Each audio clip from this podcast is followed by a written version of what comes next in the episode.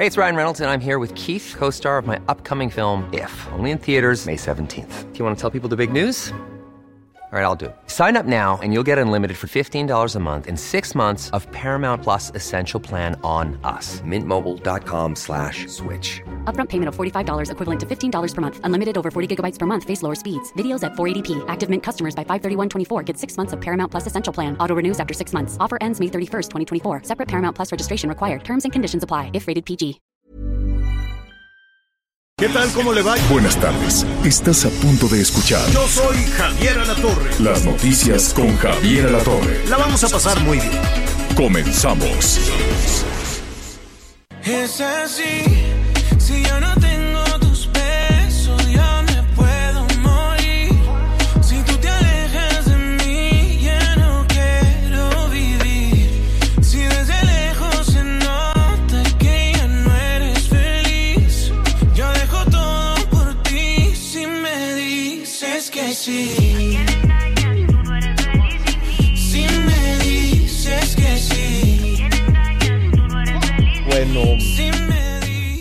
bien, muy bien. Es Rake. Y yo supongo, porque la letra no está difícil, que la canción no tengo ni idea, pero supongo que se llama Si me dices que sí. Porque pues repitió como 16 veces Si me dices que sí. Saludos. Saludos, está reggaetonero. No, ¿Es reggaetón? ¿Qué es estos ritmos? Es como reggaetón, no, ¿no? Reggaetón son. La primera vez que yo vi el reggaetón, este, era, no, era perreo. No sé si perreo re- y reggaetón es lo mismo. ¿Sí No, es lo no. mismo, Miguelón? Perreo y Pero reggaetón. yo no. creo. Yo creo que no. ¿no? No, Más. una cosa es una cosa y otra cosa es otra cosa. Una cosa, pues sí, ¿verdad? Ajá. Así es. Hablaste como López Gatel, Anita.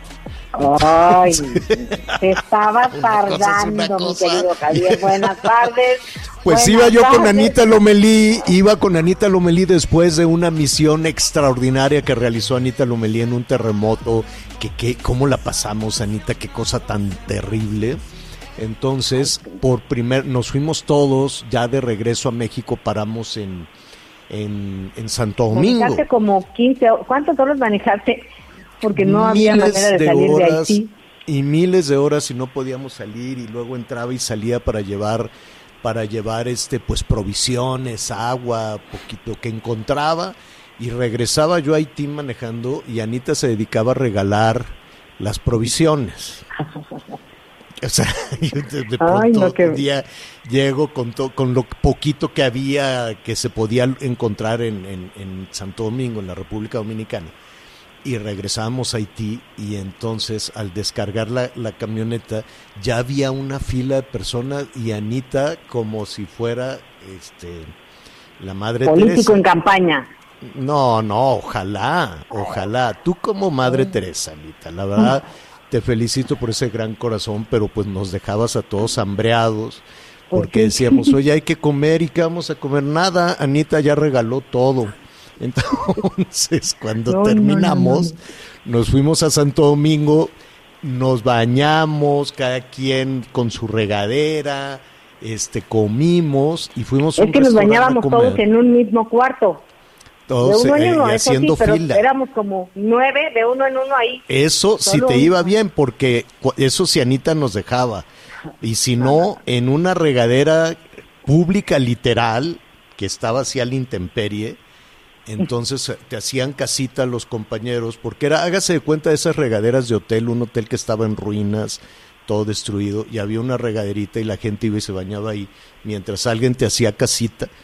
Era una cosa tremenda. Entonces, bueno, ya de regreso, todos muy contentos, pues vimos que la gente perreaba y bailaba estas cosas. Y nunca aprendimos nada.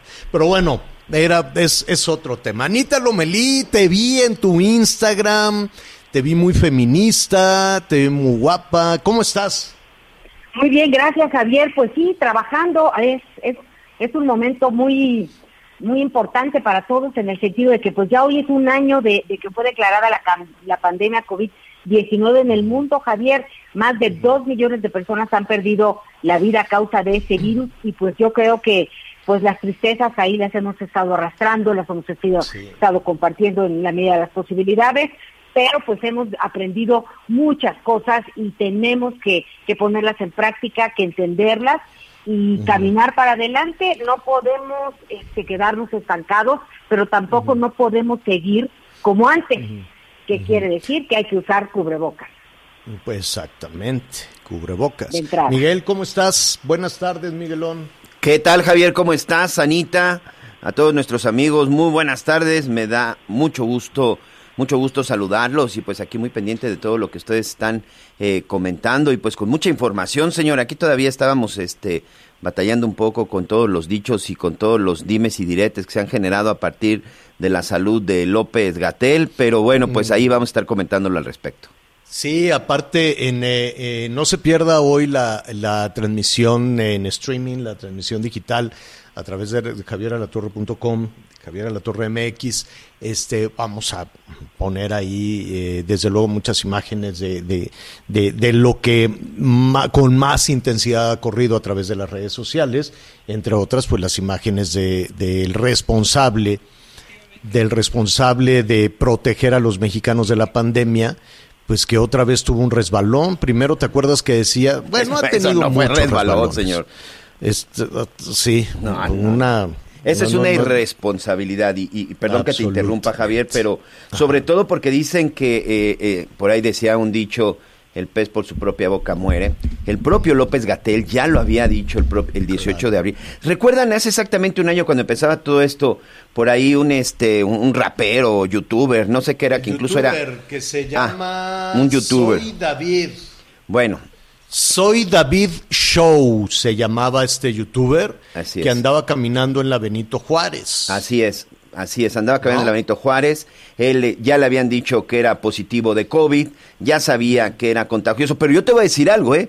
Aquel este personaje, pues por lo menos sí andaba con cubrebocas, sabía que traía contagio, pero sí tenía ya su cubrebocas y todo. Y allá al señor López Gatel, pues no, no se le, no se le veía de esa manera.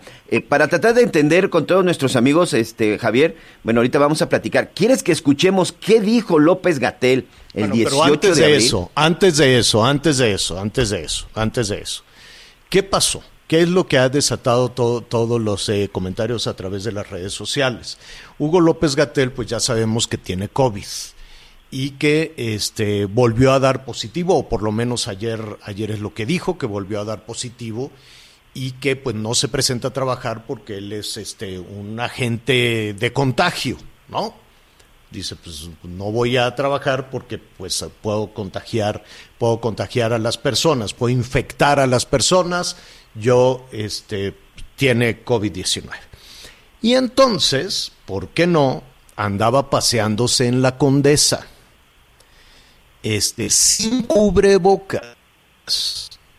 El responsable de la estrategia sanitaria de este país el que se fue a la playa en Oaxaca y luego se fue a no sé dónde, el que decía que no era necesario usar el cubrebocas, el que decía que el presidente no contagia, el que decía que cuando mucho iban a ser seis mil personas muertas, ya son doscientas mil, y habrá que ver las cifras reales, el que dijo que todas las cifras había que multiplicarlas por tres, entonces si ya van a ser doscientas mil personas muertas, y él mismo dijo que había que multiplicarlo por tres, pues sería un- una, una pesadilla brutal lo que hemos vivido en México. Bueno, ese señor que ni logró evitar los contagios, que no logró evitar los fallecimientos y que hizo que la economía se fuera por el caño de este país, se contagió y lleva pues creo que tres semanas o dos, dos o tres semanas, este... 19 eh, días.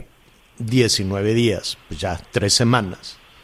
Y entonces ayer dijo, volví a dar positivo, soy un agente de contagio. ¿Qué pasó después de eso, Miguel? Se filtran unas fotografías, ¿no? Así es, se filtran unas fotografías en donde horas antes de que diera esta declaración, que también ahí tenemos la declaración para escucharlo de propia voz, pues iba acompañado de su novia, la misma con la que se le vio en esta zona de Cipolita en Oaxaca, caminando en un parque de la Condesa, incluso este, ingresaron a un restaurante, pero hay una parte incluso que este, allí también en las redes de Javier La Torre tendremos la foto, en las redes de nosotros, una foto en donde está él sin cubrebocas, incluso abrazando y bueno, pues en compañía en compañía de su novia. Y Pero eso sucede la novia también. Sí, seguro, también, seguro. pues, si se No. están besando en un parque, pues yo supongo que también tiene COVID. Así es, y ya por la tarde este, se reintegra a las conferencias de las 7 de la noche de manera virtual, y ahí es en donde dice que ya está bien, que tuvo una alta médica, pero no una, una, un- todavía no lo dan de alta porque todavía sigue siendo contagioso. Este, ahí tenemos los sonidos, señor. Si quieres, este, escuchamos primero. vamos a escuchar, pero an- antes de escuchar, nada más para que para, para- un- uno supone, porque él, mismo López Gatel lo dijo, que si contagias, si tú sabes que eres que eres un- una, pues, ¿cómo se era? Un agente de contagio y el COVID es altamente contagioso, si lo haces, si sales a la calle y sabes que puedes contagiar a las personas, estás cometiendo un delito. Eh, no, estás cometiendo. Sí, quiero suponer que estás cometiendo un delito. Y si eres autoridad, peor aún. Y si eres el responsable de la estrategia para proteger a los mexicanos, me imagino que el asunto, ningún funcionario en el mundo aguantaría la fila de escándalos que persiguen a Hugo López Gatel. Pero él deliberadamente salió y él dijo, ahora sí, ya después de haber puesto todo eso en contexto, ¿qué fue lo que dijo Miguel? Ok, eh, ¿te parece que escuchemos primero para que, bueno, también quede esto claro? ¿Qué dijo el 18 de abril cuando se dio a conocer que este personaje reggaetonero había dado positivo y que estuvo en la calle? Él habla de la Ley General de Salud. Escuchemos lo que dijo López Gatel exactamente hace un año, cuando una persona que sabía que estaba contagiada salió a la calle y esta, esta explicación fue la que dio López Gatel. La Ley General de Salud en su título número 18, décimo octavo, en varios artículos, el 141 y otros más adelante, contempla las sanciones a la que es acreedora una persona que, conociendo que tiene una enfermedad eh, infectocontagiosa, deliberadamente tiene una conducta que contribuye al contagio. No necesariamente es un asunto que es práctico de resolver y menos en medio de una pandemia, pero desde luego podría existir la configuración de un delito. Un delito, Javier Anita, amigos, que está contemplado en el Código en el Código Penal Federal, en el Código Penal Federal y que es sancionado incluso con prisión de tres a seis años de prisión. Bueno, ahí está el Quiero suponer contexto. que si eres servidor público, Debería, debería de tener por lo menos una sanción. Ahorita te voy a leer el código, eh, ahorita te voy a leer el artículo del código del que te hago referencia. Pero bueno, después de todo esto, ya escuchamos, él, lo él mismo lo decía y explicaba que sí comete un delito aquella persona que evidentemente sabiendo que tiene una enfermedad contagiosa, pues que esta persona está cometiendo un delito. Escuchemos ahora qué fue lo que dijo ayer en la conferencia de las 7. Atención, antes de que se publicaran las imágenes de él paseando en la Condesa con la novia y en algunos momentos sin cubrebocas. Esto era lo que decía y explicaba López Gatel. Hoy me volví a hacer la prueba, como ya lo había anunciado, porque estoy monitoreando la transición del estado de positivo al estado de negativo respecto a la detección del virus SARS-CoV-2 eh, en la prueba con el hisopo nasofaringeo. Eh, se hizo esta prueba hoy en el INDRE y vuelvo a salir positivo. Esto quiere decir que todavía tengo una carga viral suficientemente alta para ser contagioso y aunque tengo ya el alta médica, eh, no tengo el alta epidemiológica. Muy bien.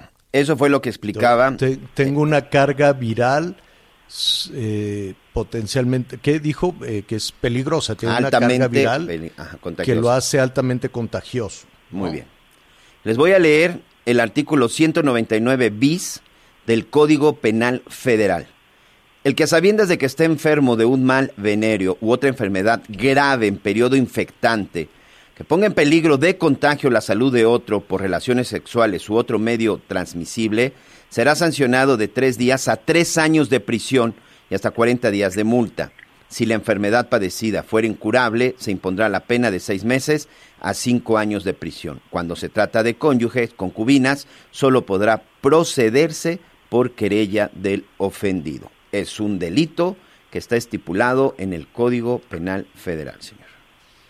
Yo quiero suponer que lo que hace falta es este la denuncia. En un punto, Tiene, tiene, sí, Anita, adelante. fíjense, entiendo todo lo que están comentando, lo vi ayer, lo leí. No hay manera de, de tratar de entender que, o sea, qué pasó, no es, eh, es el responsable de la estrategia contra el COVID-19 en nuestro país. Entonces, sí. Y tampoco sabemos desde cuándo, desde cuándo anda paseándose en la Condesa, ¿eh? Yo les iba a porque decir, alguien le tomó la foto, pero no habría que habría cuándo. que saber qué día le tomaron la foto y qué momento le dieron el positivo, porque yo yo me resisto a pensar que sabiendo lo que él sabe hubiera salido sabiendo que es positivo. Me resisto. Entonces estoy tratando de entender que, que fue a darle él- un él- besito a la novia, haber- no, no, pues, él pudo haber enamorado. dicho que la foto es de hace tiempo. Reconoció, eh, de hecho, déjame buscar, porque se lo declaró. Saludos a, Joaquín, a Joaquín López Dóriga. Este mm, habló de esa foto y no la desmintió, ¿eh? No, no, no la desfintió. No, es más, pero- eh, lo que, no lo que nuevamente dijo, como, No. como ya se les hace costumbre, es que al final, pues que los medios solamente pues estamos buscando el escándalo y bueno, cosas por Sí, el pero no se le entendió. Cantinfló trató de darle la vuelta así como, ¿y ahora cómo salgo de esto? Ah, es que es culpa de los medios que quieren vender más porque son unos eh, conservadores neoliberales que quieren hacer negocio. Mira, aquí tengo no textual sé lo qué. que le dijo a Joaquín. No hay ninguna contraindicación médica o epidemiológica de salir a caminar. Mi capacidad contagiante es mínima, ¿no? Esto se No que es máxima. Esto, esto es lo que dijo. Por supuesto, no voy a estar en una oficina cerrada o interactuando con otras personas. Había ido finalmente a un restaurante. Pero la probabilidad de que yo contagie a alguien a través de mi doble cubrebocas mientras camino en el parque a seis metros de distancia de otras personas es virtualmente cero. El asunto es que hay una imagen en donde no traía, déjense doble, ni siquiera un cubrebocas y sí estaba en un parque público en donde incluso, pues evidentemente... fue un restaurante. Sí, sí, sí. Y fue un restaurante además. Y yo quiero suponer que la persona con la que fue, si está interactuando tan de cerca, pues también, también, este, ¿cómo se llama? También está contagiando. Entonces, si tú sabes que, que- tienes eh, COVID, ¿no? Pero pues eres asintomático. Si tú sabes que tienes COVID, yo les pregunto a las personas, ¿usted qué haría? Si usted tiene COVID, ¿se iría a un restaurante? En algún punto del restaurante tienes que quitar el cubrebocas. Se iría a caminar por un parque sin el cubrebocas, porque además, Anita, ahí está, no negó que la foto fuera de ayer. Este, y lo que no se sabe es desde cuándo, desde cuándo, sabemos desde cuándo dejó de ir a trabajar. Lo que no sabemos es desde cuándo se anda paseando por la ciudad. Y eso, pues, ahí está, o sea, no es una opinión, no es una... O sea, lleva, mañana, digo, hoy se está cumpliendo un año de todo esto. Y con, con, con- con todo respeto a, las autoridades eh, sanitarias y demás, me gustaría escuchar una sola acción, una, en un año adecuada en la estrategia de salud. Una. Una que no nos lleve a tener ese lugar por encima incluso de Brasil. Estamos por abajo de Brasil, se suponen los fallecimientos, pero cuando eh, revisamos los fallecimientos por cada 100 mil habitantes o por el número de contagios, pues nos vamos eh, arriba. Entonces, sí, ya, o sea, yo, ¿sabes cuál es el, el- el problema? Creo yo, que no deberíamos de ver estas cosas a través de Andrés Manuel. No, no deberíamos de ver estas cosas a través de Morena, ni del PRI, ni del PAN. Ni de fifís, ni de chairos, ni de conservadores, ni de, ni de liberal. No debe, estas cosas deben de estar blindadas de la constante competencia política en este país.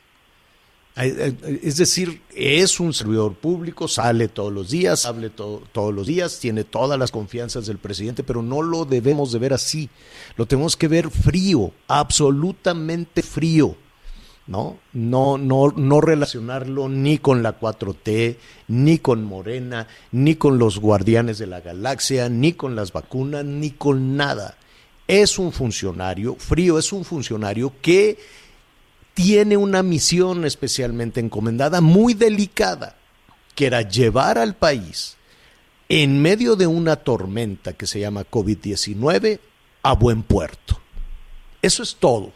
Olvídese de su militancia este, política, olvídese de sus partidos, olvídese de todo. Hay que blindar y hay que recortar toda, toda esta toda esta, toda esta situación, porque si no es cuando vienen las lecturas, las lecturas este, complicadas. ¿Cómo andamos en los fallecimientos entonces, Miguel? Mira, aquí estoy precisamente, eh, esta página de World Matters, en donde se ma maneja toda la información a nivel mundial. Estados Unidos, con 29 millones 873 mil casos, lamentablemente tiene 542.477 muertos. El día de ayer registró 286 más. Brasil, con 11.205.972 casos positivos, tiene 270.917 muertos. El día de ayer no registró por fortuna ningún deceso. México está en el primer lugar. Atención, la cifra de casos confirmados. 2.144.000 558. Son prácticamente cinco veces menos o cinco menos que lo que tiene Brasil, hablando de porcentajes. Y nosotros tenemos 192.488 muertos y lamentablemente ayer todavía fallecieron 699 personas. Revisando... 10%, o sea, sí. la letalidad del 10% y, no la tiene ningún país en el mundo, y, solo México. Y nada más para concluir, Javier, con esta cifra, hablando nada más de los, eh, en, la, en esta lista están, vamos a quedarnos hasta el número 150, que es Togo.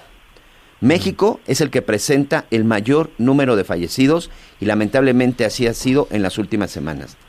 Después viene India con 112, pues con 181 Mire, diarios. Eh, eh, ahí está, denos su opinión. ¿Usted qué opina de, de, toda esta situación? Veremos, es información en desarrollo, ya veremos esta tarde qué, qué, qué sucede, pero sí es un tema desafiante, sí es un tema que, que lastima, porque llevamos un año muy lastimados. ¿eh? Mañana vamos a cumplir ya un año con las niñas y los niños encerrados en la casa. Vamos a cumplir ya un año perdido en materia de educación. Vamos a cumplir ya un año que no sabemos eh, bien a bien si el sistema hospitalario está funcionando adecuadamente, no sabemos bien a bien si ya se van a conseguir las medicinas o no, ¿no? Es, es, decir, ha sido un año muy difícil y que hemos sacado la cara y que vamos adelante. Afortunadamente hay buenas noticias en todo esto. A trompicones, pero ahí va la vacuna y ya, ya las autoridades finalmente están aprendiendo. Todavía hay algunos guardianes de la nación que la riegan horrible. No, Oye, no Javier, hay muchos. Mándeme. Esto que decías de, de, las vacunas, pues el tema de la temperatura a la que viajan las vacunas es, sí. es, es, es, muy importante. Está aumentando, en la primavera está aumentando la temperatura y si se echan a perder, no se echan a perder. Rui López Ridaura, el, el, director del Centro Nacional sí, también, de Programas también dijo una barbaridad. y Control de Enfermedades, hablaba de esto y dice que sí se pueden usar. Ahí está el sonido, eh, si lo quieren días, escuchar, pero, ahí está. A ver. A ver, pon.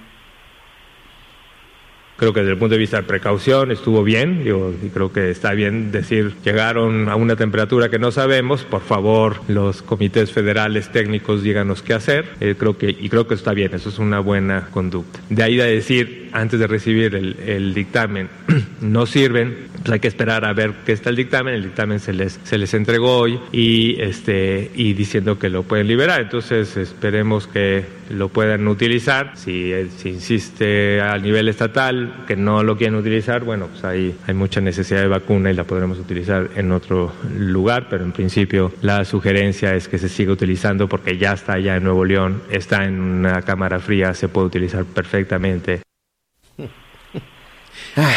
Por eso, a ver, rápidamente antes de irnos a, a unos anuncios. Tamaulipas dijo, por ningún motivo voy a aplicar una vacuna caliente que mandaron a Baño María, casi casi. Nuevo León dijo, por ningún motivo vamos a poner en riesgo a nuestros eh, adultos mayores con una vacuna que la entregaron fuera del rango de temperatura. Y nos lo dijo el secretario de Salud. A mí me mandaron un protocolo de seguridad del traslado de las vacunas, donde las vacunas tenían que llegar a 2 grados centígrados previo a su aplicación. Eso es lo que el gobierno federal mandó. Cuando bajamos las vacunas del avión, las vacunas estaban a 12 grados, 10 grados por encima de lo que se les indicaba. Por lo tanto, decidieron que no. ¿Qué les dijo el gobierno federal? Vuélvanlas a meter a un refri. Así es. Las metieron a un refri, ¿no? Dijeron, bueno, pues te las regreso. Guárdamelas ahí, guárdalas en un refri. Y lo que dice ahora este señor es, allí están, ya, ya regresaron a la temperatura en la que se tenía que haber entregado. Entonces, si Nuevo León no las quiere, pues las vamos a aplicar en otro estado que no nos respingue. Las vamos a aplicar en otro estado que no, que no diga nada. Hay dos cuestiones eh, que nos dicen los especialistas. Una vacuna que pierde su temperatura, el activo muere, es un activo vivo. El activo muere por eso, la tienen a menos 70 y a esas temperaturas.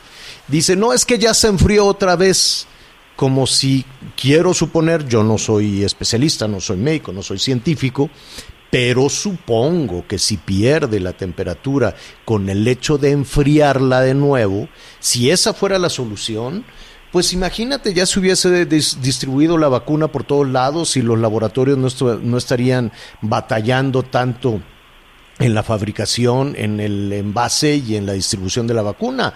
La mandan así nada más caliente, que aguante los discursos que da todo el gobierno y después enfríala y ponla. Si así fuera, yo creo que eso se hubiese dispuesto desde el principio, no apenas eh, es el único autoridad en el mundo que hemos escuchado que dice que la vacuna se distribuye a esa temperatura bajo cero, que luego se calienta y que luego si la vuelves a enfriar haces como que nada pasó.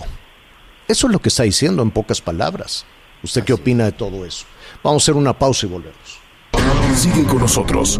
Volvemos con más noticias. Antes que los demás. Todavía hay más información. Continuamos. Las noticias en resumen. El Pleno de la Cámara de Diputados avaló en lo general el uso lúdico y libre y legal de la marihuana en México. El documento volverá al Senado para su discusión y votación. El cadáver de Cecilia Yetis Reina, exfuncionaria de Nogales, Sonora, fue localizado en una fosa clandestina. Ella fue reportada como desaparecida el pasado 5 de enero de este año. La UNAM manifestó su rechazo en contra de la opinión del profesor de la Facultad de Contaduría y Administración, Genaro Castro, luego de justificar que las mujeres fueron asesinadas. Como resultado, el docente fue separado de su cargo. Hoy el dólar se compra en 20 pesos con 53 centavos y se vende en 21,5. El reporte carretero. Muchas gracias, saludos a todos nuestros amigos en esta ocasión, saludos a todos nuestros amigos en Baja California, quienes en los últimos días también pues, la han pasado mal con las cuestiones climatológicas. Ahorita por la mañana precisamente la Guardia Nacional realizó un recorrido en la carretera que va de Mexicali a Tijuana, en el tramo Centinela La Rumorosa, y verificaron que bueno, las condiciones meteorológicas son aptas para poder circular. Sin embargo, les piden que estén pendientes de los cambios. Y en Oaxaca, después de un bloqueo en la zona de Coatzacoalcos hacia, hacia Salina Cruz, en el tramo de En la Ventosa, pues se ha restablecido la circulación, ya se retiraron las personas que se estuvieron manifestando. Y finalmente, también para nuestros amigos en la zona de Guanajuato, tenemos eh, vialidad libre después de un accidente en este lugar, en la carretera que va de Irapuato a Zapotlanejo, en el tramo de Pénjamo a La Piedad.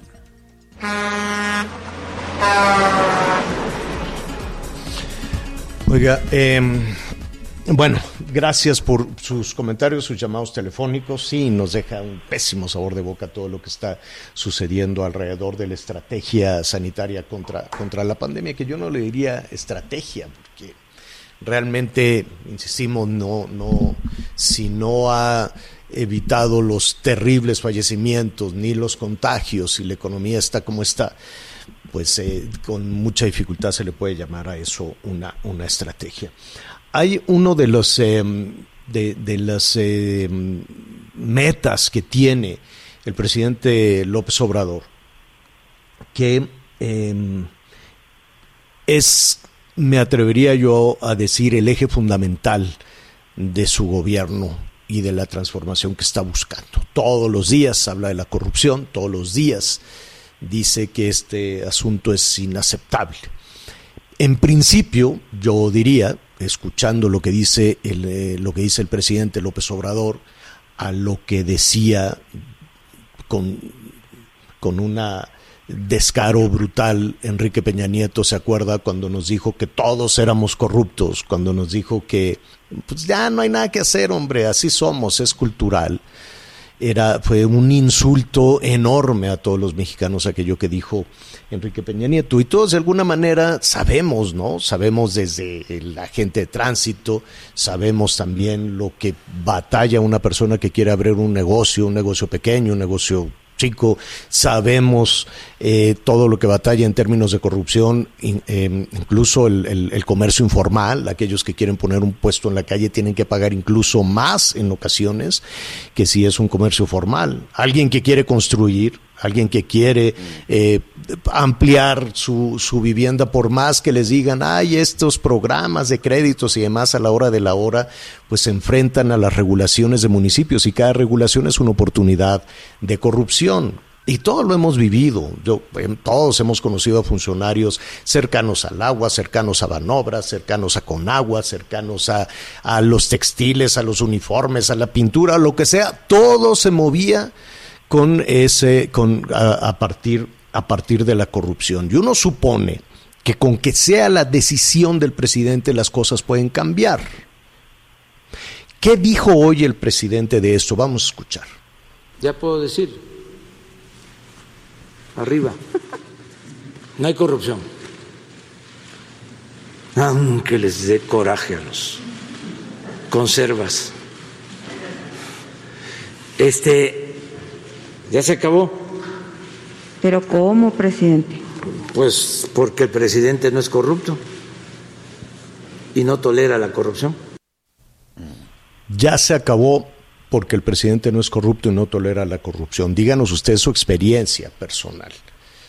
Mire, an antes de platicar con Marco Fernández, le comento rápidamente.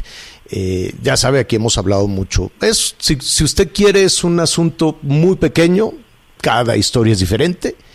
Compré tierra para mi huertito y entonces un señor ya grande me dice, pues yo le traigo, ¿se acuerda aquel que cambiaba las plantas por despensas y demás? Le dije, no hombre, pues toma tu despensa, pero además ponte a, ponte a trabajar aquí conmigo y vamos, vete a comprar la tierra. Entonces se fue a comprar la tierra, le dije, tráeme tierra buena. Y el pobre me dice, me gasté todo lo que, porque le tuve que pagar al policía federal, a la Guardia Nacional, al policía estatal, al policía municipal, hasta poder llegar aquí a, a, a, la barranca, al cerro, para poder este, traer la tierra. Entonces, cada camión de tierra, pues le van pellizcando todos los niveles de policía federal, estatal y municipal, hasta que me lleva la tierra. Es, digo, está muy lejos este señor campesino, jardinero, está muy lejos de Palacio Nacional, me queda muy claro. Marco Fernández, profesor investigador de la Escuela de Gobierno del TEC de Monterrey e investigador de México Evalúa, te agradecemos eh, que estés con nosotros esta tarde. ¿Cómo estás, Marco? Hola, Javier, muy buenas tardes. El agradecido soy eh, yo por el espacio.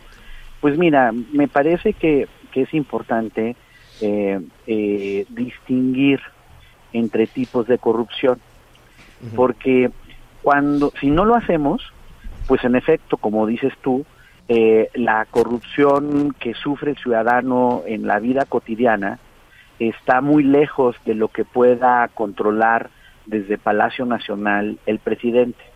Es decir, cuando se hacen, por ejemplo, los estudios sobre este fenómeno, se reconoce que hay lo que le llaman la gran corrupción, la corrupción de los contratos grandotes, de las obras públicas en donde hay eh, pues recursos sustantivos y luego está lo, la, la corrupción pequeña, la petit corrupción, por decirlo de alguna manera, que es la que pues muchas veces como ciudadanos sufrimos cuando pues la mordida al policía, cuando el inspector llega y, y te quiere sacar un, un, un, dinero para que te dé una, una autorización sanitaria de tu restaurante, etcétera, etcétera, ¿no?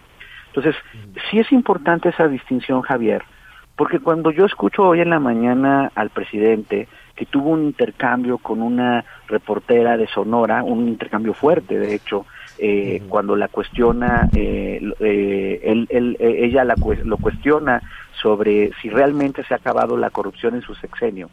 Creo que hay varios puntos que se deben de derivar de la respuesta presidencial. ¿A qué me refiero, Javier?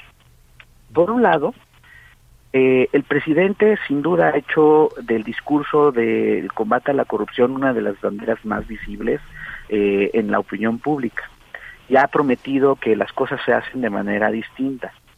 Eh, pero cuando uno empieza a ver justo los grandes contratos, los que sí dependen del gobierno federal, pues sí hay inevitablemente señales amarillas que pueden, ponen en cuestionamiento los dichos del presidente, eh, por ejemplo, otra vez el día de hoy.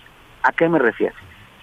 Cuando él era eh, pues opositor, siempre criticó, por ejemplo, al gobiernos anteriores por abusar de una figura de la forma de hacer los contratos de la obra pública y en general de los servicios públicos por la asignación directa. Y él incluso decía, es que asignar de manera directa, dar de manera directa el contrato a una empresa, lo único que refleja es un problema de compadrazgos y conflictos de interés y demás, y yo cuando sea eh, presidente se acabarán ese tipo de, prácticas. Y sin embargo, uno analiza los datos de Compranet, que, se, que lo que hace es, eh, Compranet es el sistema federal que concentra la información de cómo contrata el gobierno la obra y los servicios en general, y lamentablemente se observa que la adjudicación directa respecto incluso a las épocas de Peña Nieto aumentaron.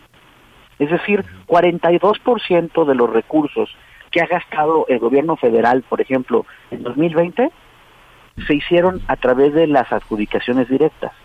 Pero no solamente eso, Javier. Nosotros hace unas, más o menos como un mes, en la Escuela de Gobierno del TEC y de México Balúa, estuvimos haciendo un análisis puntual de estos datos y nos dimos cuenta de una cosa que nos preocupa mucho y lo, lo dimos a conocer en los medios, que hay 75 mil millones de pesos, es decir, 24 mil en 2019 y 50 mil 822 en 2020, que se contrataron a través de una figura opaca que se llama otras contrataciones, en donde no se reporta cuál fue el mecanismo para poder brindar estos contratos. Y esas otras contrataciones, solo para que la audiencia que nos está escuchando vea la perspectiva, en el último año de gobierno de, de, Peña Nieto, que fue un año, un gobierno con muchos problemas de corrupción, las otras contrataciones solo fueron 152 millones de pesos. ¿Cómo nos explicamos que eso se dispara a 24.131 en el primer año de gobierno y 50.822 millones de pesos?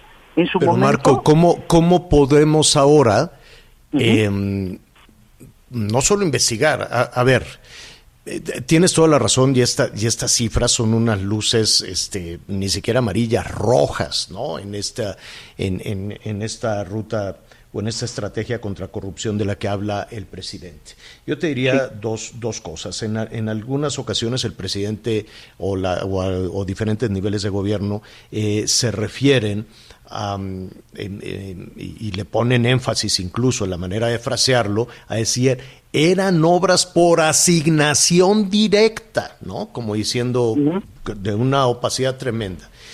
Y eh, el fraseo es diferente cuando se dice, bueno, son obras de asignación directa, ¿no? En esta administración. Uh -huh. Y el argumento es, es que no somos iguales. O sea, que antes se hicieran obras por asignación directas es corrupción. Que ahora se hagan así, eh, pues no sé qué sea, simplemente se dice es que no somos iguales. Eso por un Es lado. que por acto de fe nos pide que creamos que, Ajá. como él dice que no son iguales, él decía, hacerlo por asignación directa es sinónimo de corrupción y se va a terminar en mi gobierno. Llega, no solo no lo termina, sino lo aumenta y nos pide que por acto de fe creamos que, que no son iguales, que, que, que porque ellos lo hacen de asignar directo y en donde aparecen gente que, con empresas que, que antes no contrataban al gobierno federal y ahora mágicamente le contratan al gobierno de la cuarta transformación, pero él dice que eso no es corrupción. Pues es, muy difícil creer esos argumentos con franqueza. ¿Y qué se puede hacer? Porque ahora tienes una muy desacreditada eh, sistema de auditoría.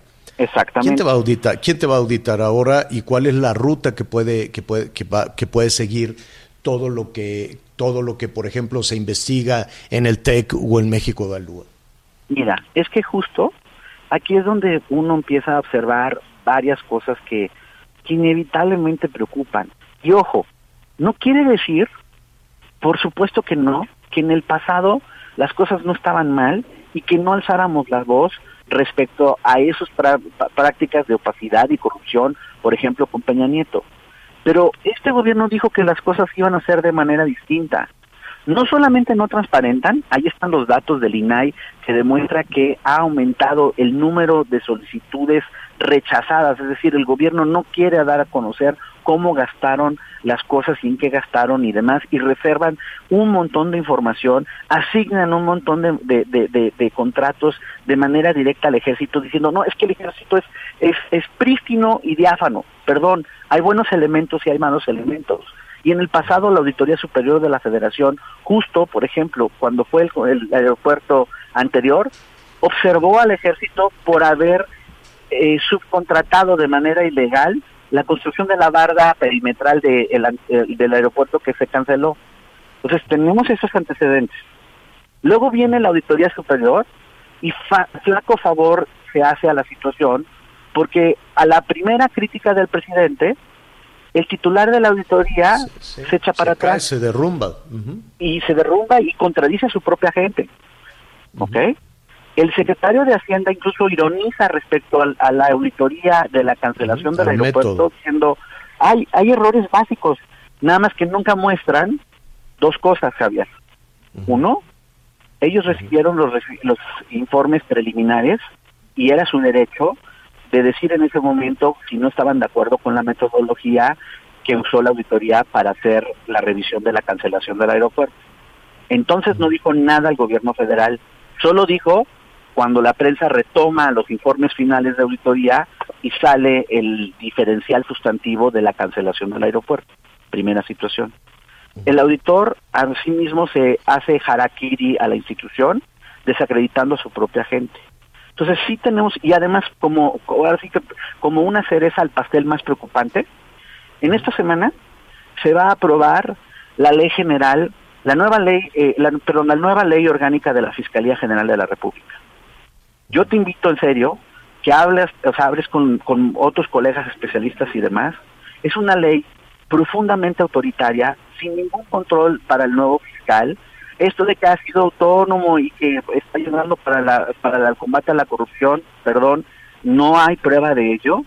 Y sí es muy preocupante porque entonces tú tienes instituciones del Estado que deberían de ayudar a la lucha ante la corrupción y que tendría el presidente que ser el primero interesado que funcionen bien esas instituciones y es el presidente primero atacando las instituciones, pero las propias instituciones también no asumiendo su responsabilidad. Y en el caso, por ejemplo, del Congreso, uno no se explica cómo la mayoría va a aprobar una ley que tiene características autoritarias en donde justo uno de los problemas ha sido la corrupción al interior de ministerios públicos y policías de investigación.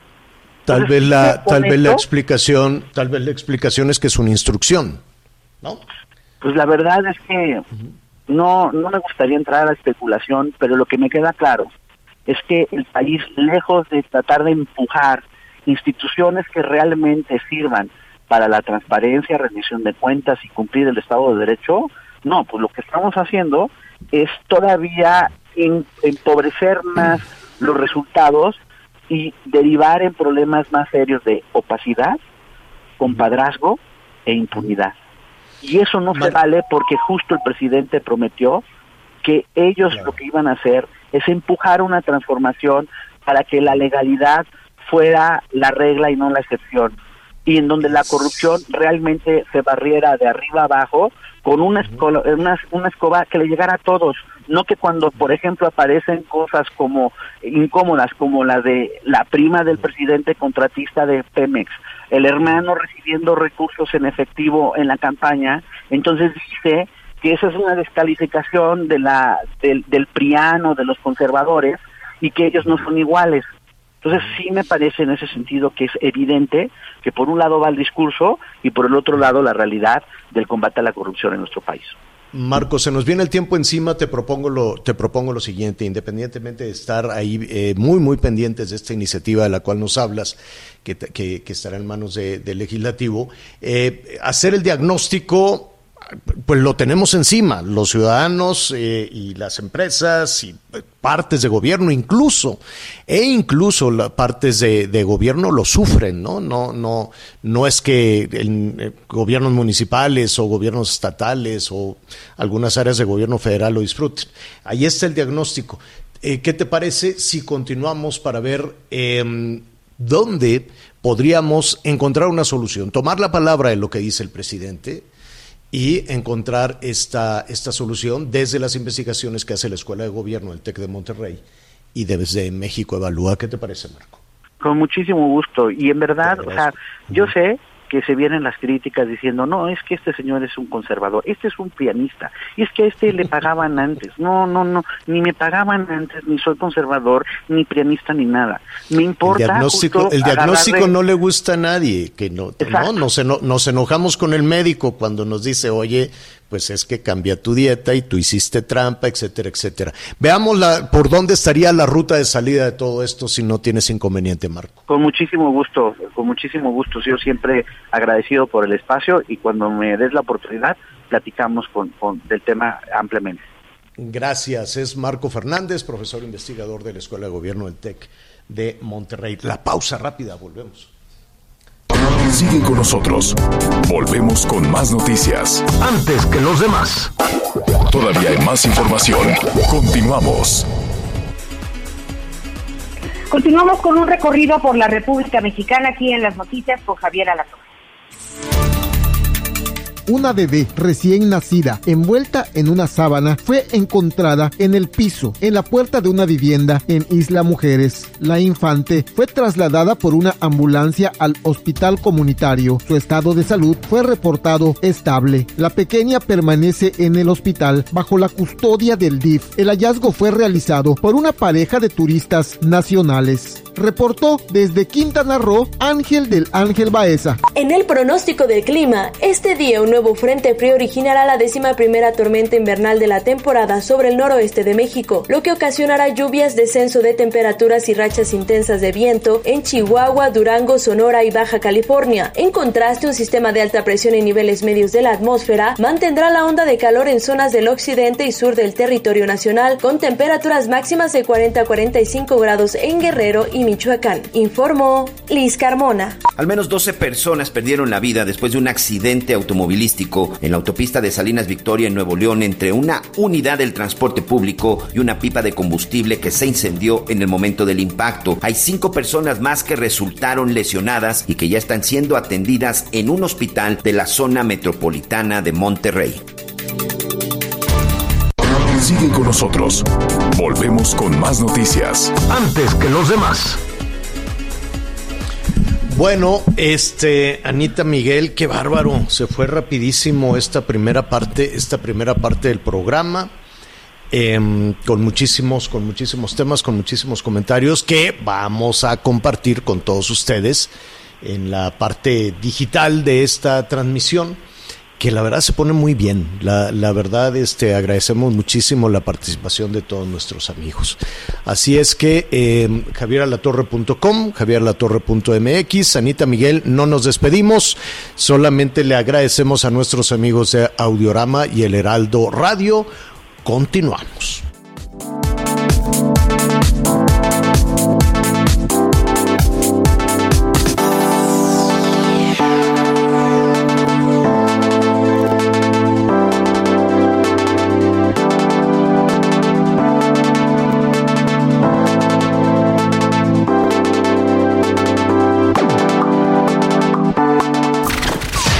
Por acompañarnos en Las Noticias con Javier La Torre. Ahora sí ya estás muy bien informado.